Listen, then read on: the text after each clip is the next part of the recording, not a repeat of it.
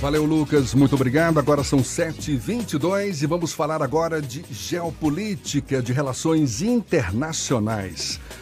Todo mundo sabe que Estados Unidos e Irã aumentaram o clima de tensão desde o último dia 2 de janeiro, após aquele ataque americano que matou o general iraniano Qassem Soleimani, que, é o, que era o comandante da Guarda Revolucionária Islâmica do Irã.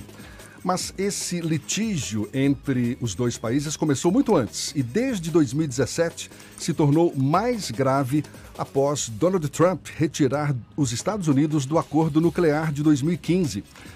Para mergulhar mais nesse assunto e entender como esse conflito pode impactar no Brasil, a gente conversa agora com o professor de Geopolítica e Teorias das Relações Internacionais, Matheus Souza. Bom dia, seja bem-vindo, professor. Bom dia, Jefferson. Bom dia, Fernando. Muito obrigado por me receberem. Agradeço a Tarde FM, a Bahia Notícias também. Já parabenizo pela expansão da rede no interior do estado da Bahia e estou muito satisfeito de estar aqui com vocês e seus ouvintes para tentar um pouquinho nessa manhã contribuir para a compreensão desse, desse conflito. É um prazer revê-lo, inclusive a gente se encontra de vez em quando nas escolas aí, nas é feiras de profissão. Então estou muito feliz de estar aqui. Prazer todo nosso, muito obrigado também. Professor, até que ponto a gente deve se preocupar com esse clima de tensão entre Estados Unidos e Irã? Eu diria que um ponto de equilíbrio, porque nas redes a gente vê tanto de um lado as brincadeiras, mas também uma certa preocupação com a terceira guerra mundial, isso está num extremo. É, e do outro lado também a gente não pode dizer que ah, essa situação não é de interesse nem não vai impactar ou não possa impactar o Brasil e seus interesses. Então, é, eu acho que entre os dois é, extremos a gente tem que buscar a compreensão de que a situação, apesar de estar é, numa região mais distante de nosso, de nosso entorno político, geopolítico, estratégico, ela também tem impactos potenciais sobre a nossa economia, mas também sobre a nossa política externa. É, você citou agora a Terceira Guerra Mundial falou isso aí. É, existe esse risco a partir desse conflito entre Estados Unidos e Irã? Eu diria que é improvável. Por quê? Por conta das alianças que, são, que já estão estabelecidas entre esses países, especialmente o Irã e os Estados Unidos, por conta dos regimes internacionais que buscam e que, em, em grande medida, limitam essas possibilidades, especialmente a, a existência de, de, de, convenções que limitam isso, por conta das capacidades de dissuasão dos, dos, países envolvidos e dos aliados, especialmente no que tange às questões nucleares, é, mas também por conta de outros interesses, é, como, por exemplo, os interesses comerciais que poderiam ser muito negativamente afetados com um conflito dessa proporção. O que não significa que não haja a possibilidade de algum tipo de conflito, ainda que não seja um conflito direto entre tropas iranianas e tropas estadunidenses. Né? É, a gente tem observado é, é, que o Irã, em resposta ao que aconteceu, ao, ao assassinato do, do, do Soleimani, é, lançou mísseis sobre bases americanas no, no Iraque. É, isso é uma resposta dura, militar, dura, mas é, ao mesmo tempo a gente entende que não há essa, essa, essa grande possibilidade de um enfrentamento direto entre os países. Além disso, tem as questões ah, domésticas, tanto do Irã quanto ah, dos Estados Unidos. Os dois eh, governos estão enfrentando é, processos complexos internamente. Né? No Irã a gente percebe que, especialmente agora depois da, do, do governo iraniano ter assumido que é, é, houve o abatimento do, do, né, do, do, avião da Boeing por parte de um erro interno. O avião da, da Ucrânia, não é isso? Isso. A população, a população foi às ruas, né, protestando contra o governo. Por outro lado, nos Estados Unidos, Uh, o impeachment já foi encaminhado, o impeachment ao presidente Trump já foi encaminhado ao Senado. Então também tem questões políticas domésticas internas que é, alguns consideram que podem dificultar essa escalada de um conflito direto entre ambos os atores, o que não significa é, que ah, como se diz na literatura, né, conflitos ou guerras por procuração possam ocorrer, já que o Irã, por exemplo, é acusado de é, apoiar organismos, é, organizações é, consideradas terroristas pelos Estados Unidos em ações em outros, em outros países. Então, Antes de eu passar a bola para Fernando, deixa eu só emendar claro. mais uma pergunta. A questão nuclear. Os Estados Unidos se retiraram do acordo de 2015. O Irã é apontado aí como um país que está enriquecendo lá o urânio, sabe-se lá se para desenvolvimento de armas nucleares ou não. Tem a Coreia do Norte também, que a gente nunca sabe direito o que está acontecendo por lá. Está sob controle essas possíveis armas nucleares aqui no, no, no planeta? Existe um regime internacional de contenção né, dos, da, da, da, proliferação nuclear, né, especialmente representado pelo Tratado de Não Proliferação Nuclear, que foi assinado em 1968. O Irã é signatário desse tratado desde aquela época, a época governado pelo, pelo Shah Reza Pahlavi, que foi uh, alçado ao poder é, com apoio dos Estados Unidos, né, e depois foi é, retirado do poder pela Revolução Iraniana de 79. O Ayatollah, Ayatollah Khomeini? Exatamente, né? exatamente. Então, o Irã aderiu a esse regime internacional, essas normas internacionais de não proliferação nuclear. No entanto, como a gente vem observando, é, especialmente a partir é, da percepção do regime dos ayatollahs de que para a segurança nacional era fundamental uh, ter esse ativo militar, esse ativo nuclear, é, esse discurso passa a, a ocorrer. Com a, a, a atual é, crise, já tivemos declarações do governo iraniano de que é, vai voltar a enriquecer o urânio e esse enriquecimento pode ter um desdobramento, inclusive na construção de armamentos nucleares. Né? É, a Europa também está envolvida, está preocupada com, com isso. É, outros estados da região também estão preocupados com isso.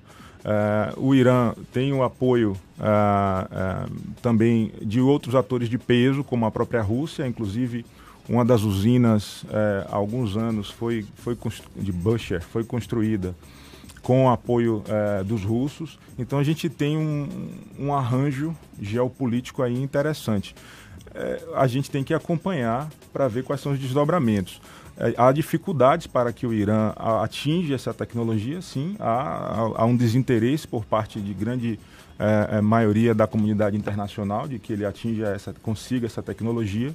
Né? Existem as sanções econômicas que também dificultam esse acesso, mas como a gente observou, Jefferson, você falou aí da Coreia do Norte, um regime que também é, tem as dificuldades, né, é, os embargos, as sanções e tudo, e conseguiu desenvolver a capacidade nuclear de suas horas. Então, o Irã sendo um, um país é, um pouco mais robusto do ponto de vista de, seus, de seu poder nacional do que a Coreia do Norte, pelo menos em, em outras variáveis que não a da capacidade nuclear, existe sim assim, poder em potencial para que ele consiga, consiga isso vai depender da equação geopolítica, da equação econômica, da articu das articulações internacionais, mas também é, de como serão os desdobramentos da, da política doméstica no Irã, cuja população está nas ruas e também sofrendo repressão. Ok, Fernando. O silêncio de nações como China e Rússia que tem uma rota que entram em rota de colisão com os Estados Unidos com uma certa frequência, de alguma forma serve para acalmar os ânimos dessa tensão ali entre Irã e Estados Unidos? Eles estão quietinhos até agora. Eles estão né? quietinhos até agora. É, eu, eu diria que, que é possível essa interpretação sim, Fernando. O interesse é, tem uma, uma, máxima nas relações internacionais que diz o seguinte: eh, não existe inimizade eterna nem amizade eterna. O que existem são interesses eternos. Então, Rússia e China, como tradicionalmente é, os, todos os países no jogo das relações internacionais, estão buscando seus interesses. A China não tem interesse numa escalada de conflito. É, seja pelo fato de que isso poderá atrapalhar é, seu comércio na região. Né? a China é, praticamente é, se articula com todos os países, vende é, para todos os países. É, por outro lado, também não é interesse nem, nem da China nem da Rússia a, a nuclearização de, de, um outro país. Né? Assim, apesar da cooperação existir, é, há um, um, certo limite. Né? A gente lá na universidade teve a oportunidade, por exemplo, de receber em 2017 uh, o embaixador da Coreia do Norte para fazer um, uma palestra e também assim, ser questionado sobre a política externa norte-coreana. E uma das coisas que ele falou foi que é, para desgosto do, do governo, é, quando os norte-coreanos buscaram desenvolvimento do seu programa nuclear, eles não tiveram o apoio da China, que contou com o apoio da Coreia do Norte quando dessa, dessa sua busca. Né? Então, existe a cooperação, existe o interesse, obviamente que Rússia e China entendem como o Irã como uh, um agente, como um ator que dificulta a presença dos Estados Unidos na região, o que também é de interesse deles, inclusive o da Rússia, que busca a projeção de, de poder também naquela área, buscando recuperar a influência que tinha é, outrora como União Soviética, a partir de mercado inclusive, mas existe um limite entre essa, essa, essa é, é, satisfação pelo desenvolvimento do Irã e, e sua colocação enquanto um, um, um ator que dificulte a, a, presença dos Estados Unidos na região e, de um outro lado, é, potencializar o surgimento de uma nova potência, de uma nova potência nuclear. Então, é, eu entendo que esse, que esse silêncio pode ser, sim, um posicionamento que é, prioritariamente atende os interesses de ambos. É, durante o, a escalada de tensão, principalmente após a, a morte do general, o Qassim Soleimani, o, os analistas, principalmente os mais próximos da visão norte-americana, falam de uma estratégia política do próprio Donald Trump de fazer um conflito no ano eleitoral que de alguma forma ajuda no processo de reeleição. Ele que tem é, vivido uma situação que não é tão, digamos, confortável. Tem o processo de impeachment é, circulando no Congresso Nacional, que não deve avançar no Senado, mas que de qualquer forma arranha a imagem do presidente norte-americano. Tem fundamento essa análise de que é uma quase que uma tradição do presidente norte-americano quando ele tenta a reeleição ou no ano eleitoral ele tenta, de alguma forma, entrar numa guerra para sair mais fortalecido? Eu vou pedir para o professor Matheus Souza segurar a resposta para já já. A gente conversa com o professor de Geopolítica e Teorias das Relações Internacionais, Matheus Souza sobre possíveis consequências desse clima de tensão entre Estados Unidos e Irã. Portanto, a gente retoma o papo já já, agora 25 para as 8 na tarde FM. Muito bem, hoje o papo é internacional. A gente vai retomar a conversa com o professor de Geopolítica e Teorias das Relações Internacionais da Unijorge, Matheus Souza. Estamos falando sobre as possíveis consequências desse clima de tensão entre Estados Unidos e Irã. Uma pergunta ficou no ar, Fernando. Eu perguntei sobre a análise de que o presidente dos Estados Unidos, Donald Trump, precisa de uma guerra no ano eleitoral como uma espécie de tradição no processo eleitoral norte-americano. O presidente entra numa guerra para sair mais forte e vencer nas urnas. O que é um contrassenso isso, né? Mas dentro da sociedade americana faz um pouco Vamos de deixar sentido. o professor Mas, analisar. Por favor, professor. Fernando, é uma excelente pergunta e é bem possível sim. A história, inclusive a história recente dos Estados Unidos mostra essa, vamos dizer, coincidência, inclusive com uma peculiaridade um pouco maior. A gente, se a gente observar a, a história dos impeachments nos, nos Estados Unidos, a gente vai se lembrar que durante o processo contra o ex-presidente Bill Clinton, quando do, do escândalo com, com a Mônica Levinsky e tudo mais, Durante o processo também houve essa coincidência de um conflito, né, é, ali junto com, com o processo, e acabou que o Senado, à época, é, inocentou, livrou o, o, Bill Clinton dessa, dessa acusação de, de, de, abuso de poder e outros elementos. Inclusive, abuso de poder também é um dos pontos que está aí colocado é, no processo de impeachment do Trump. Então, é, sim, é, essa é uma análise que pode sim ser feita. A, é, é, fatos históricos da política externa dos Estados Unidos que é, se, se alinham, que corroboram, que estão em consonância com, com essa perspectiva, mas também essa semana eu vi informação de que esse, a, a, é, esse, é, essa missão de, de, de é, tirar o, o, general Soleimani né, da, é, do contexto, de assassiná-lo, de retirá-lo, de matá-lo, já essa decisão já havia sido tomada pelo Trump há uns sete meses. Então, talvez já pensando nesse cenário de 2020, o, o, próprio fato uh, uh, que levou à abertura do processo de impeachment tem correlação direta com o processo eleitoral, porque o presidente pressionou o presidente ucraniano para investigar o, o ex-vice-presidente né, do, do, Barack Obama, que é um dos candidatos uh, democratas. Então, o contexto eleitoral também está aí colocado. Então, sim, é possível que a partir da existência de um inimigo externo ou da da, da, assim, da retirada de uma figura né, como Soleimani, que é vista como. Uh, o Trump chegou a declarar isso, né? É o maior terrorista uh, vivo depois da morte do, do Bin Laden, né? E, e, do al-Baghdadi, que era o, o, o, líder do Estado Islâmico, essa demonstração de capacidade de poder, tirando o que eles consideram um, um terrorista né, da face da terra, é, tem uma perspectiva de fortalecer a, o presidente que alcançou isso. Então pode sim ter impactos. Pois é, professor. É, agora há pouco você estava analisando, minimizando uma possível é, é, um possível conflito numa escala maior, numa escala mundial, num contexto em que a gente supõe, né, os grandes líderes mundiais tenham o mínimo de discernimento, de equilíbrio, resguardem lá seus interesses econômicos. Tudo bem. Agora, existem loucos nesse contexto também. A gente está citando aqui o Donald Trump, Vai saber o que, que se passa pela cabeça de, de, um, de um presidente como esse, porque a gente percebe, não é? Algumas decisões muito intempestivas, uhum. assim, muito destemperadas. A mesma coisa o líder norte-coreano. É, é, existe essa possibilidade de um louco apertar um botão lá ou tomar uma decisão que, que destoe desse contexto mais equilibrado, de mais discernimento mundial e resulte num, em algo que a gente não, não quer, no fundo, no fundo?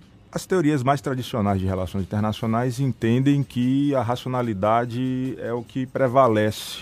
Né? Então, a gente pode, de repente, não compreender, uh, do ponto de vista uh, político, uma decisão como, como essa, ou pelo menos não enxergar a lógica por detrás, mas, de repente, a percepção que o tomador de decisão tem ao executar uma determinada ação ou, ou mandar executá-la é, de uma lógica racional, mas a partir de outros interesses que não necessariamente os interesses é, nacionais, os interesses públicos ou os interesses que uma parte com visões diferentes sobre o que deve ser a conduta da política externa dos Estados Unidos ou de qualquer outro país entenda como a que, a que deve ser tomada. É, existe um, um, um, apoio muito grande ao, ao Trump no, dentro dos Estados Unidos, mesmo com esses é, alguns diriam impulsos, né? mesmo com esse perfil. É, alguns vão dizer que ele não é um, um sujeito tão é, equilibrado, tão frio na hora de tomar uma, de tomar uma decisão. É, mas a, a, possibilidade de que é, haja uma, uma ação é, mais, talvez, exagerada por parte desses, desses países é, eu diria que é mais que é mais diminuta até por conta, no caso dos Estados Unidos, dos mecanismos institucionais de controle na democracia norte-americana. Então, por exemplo, o Congresso é, precisa aprovar a ida dos Estados Unidos à guerra e a gente já percebeu, já sabe que a, a, a Câmara, por exemplo, é contrária a isso. Já Mas esse ataque né? que os Estados Unidos fizeram e que mataram o Soleimani não teve o aval não teve, do Congresso. Não teve, o que também gerou, tem gerado um, assim, uma crise para o próprio Trump dentro dos Estados Unidos. Né? É, agora, como o Fernando também destacou, é, novas decisões como essas podem gerar maiores problemas para o próprio Trump no que se refere ao cenário eleitoral. Então, é, talvez é, esse cálculo aí seja é, levado em consideração nesse, nesse momento. Né?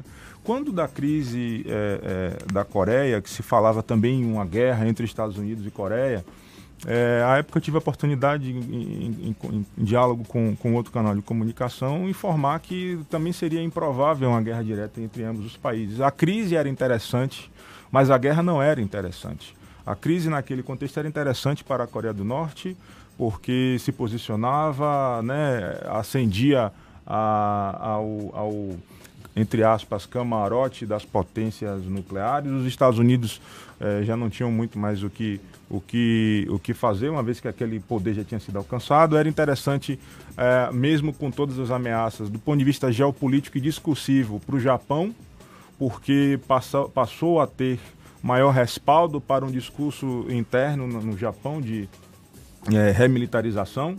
Né? Então, nem sempre é, é, é, o conflito é o que interessa, mas a, a depender da situação, a crise é, pode interessar. Uma pergunta sobre a diplomacia brasileira. Houve uma alteração é, da postura de 2019 para cá. É, o Brasil pode ter consequências do ponto de vista comercial a partir do posicionamento que o país adotou naquele momento em que houve a morte do Soleimani, a nota oficial do Itamaraty e depois as instruções para que nenhum diplomata participasse ou homenageasse, fizesse referência ao general iraniano. A gente pode ter consequências econômicas no país? Pode, apesar de é, é, também é, entendermos que essas coisas não necessariamente vão acontecer da noite para o dia. Né? O Irã pode é, buscar renegociar suas relações comerciais com, com o Brasil. É, a gente vai ter, portanto, aí um, um período para que é, isso, seja, isso seja feito, mas é possível sim que haja assim, uma implicação direta sobre as nossas relações comerciais. O Irã não é um, um parceiro comercial desprezível, é, é um grande importador do milho, é, da soja e da carne brasileiras. É, o Brasil também é, importa, uh, no, no, ano passado, 97% do que o Brasil comprou do Irã é, foi, foi ureia, fertilizante, então tem uma, em alguma medida, em alguma escala, uma certa simbiose entre o agronegócio brasileiro e os interesses comerciais é, do Irã.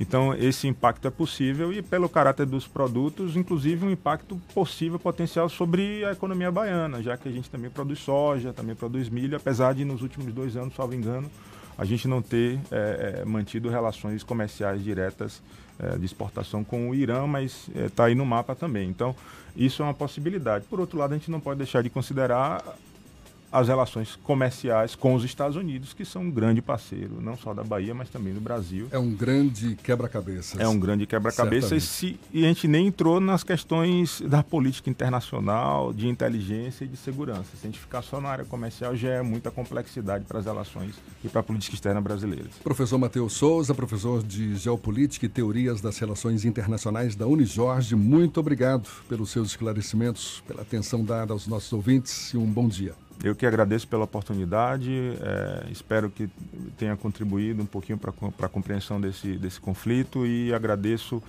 a, ao Jefferson, ao Fernando e ao grupo à tarde, Bahia Notícias. Mando um abraço para os ouvintes e para a comunidade da Unijó, especialmente de Relações Internacionais. Muito obrigado mais uma vez. Agora, 7h54 na Tarde FM.